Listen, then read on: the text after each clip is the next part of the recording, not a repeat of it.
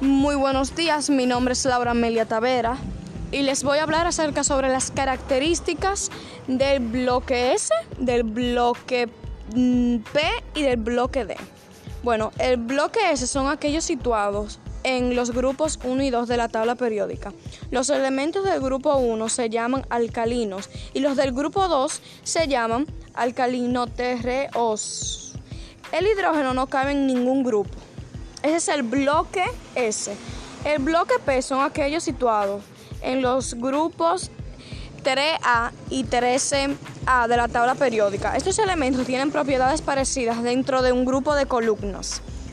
Los grupos se denominan normalmente refiriéndose al elemento cabecera del grupo. Ese es el bloque P. Ahora les voy a hablar acerca sobre el bloque D. Son aquellos situados en los grupos 3 a 12 de la tabla periódica. Estos se dividen en 10 grupos de 3.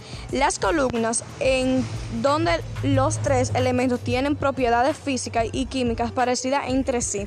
Muchas gracias.